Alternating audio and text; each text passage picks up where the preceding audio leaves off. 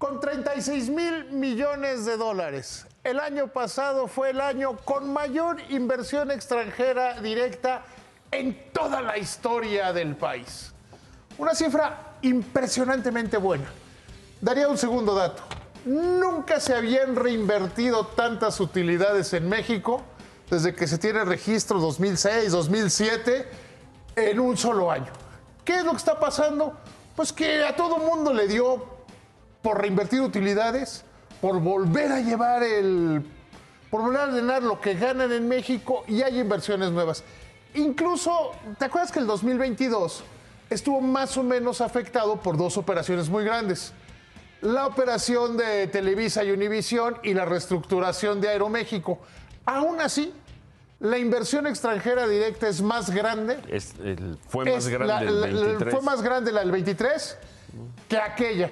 Normalmente cuando hay Pues operaciones bueno. que pues, es muy buena noticia y llama mucho la atención que este, este dato de la reinversión de utilidades. Y llama también otro dato de la inversión. ¿Quién crees que es ahora el segundo inversionista en México? ¿Quién es el primero? El primero, obviamente, Estados Unidos. Ah, de países. yo de país. que- sí. O sea, el primer inversionista como país en México sí, es sí, Estados. Unidos. El segundo por primera vez en la historia es España. Le gana Canadá. Tradicionalmente le gana, le gana, a Cana- le gana a Canadá a todos los demás. Y eso que estamos en pausa con ellos. Una cosa son los rollos y otra, cosa, y otra cosa son los hechos. Uno no se pelea con el dinero, uno no se pelea. A muchos les encanta andar haciendo politiquería. Los negocios y la vida, pues van más allá de quién, de quién gobierna quién va a gobernar en el futuro. Si hay negocio, hay negocio.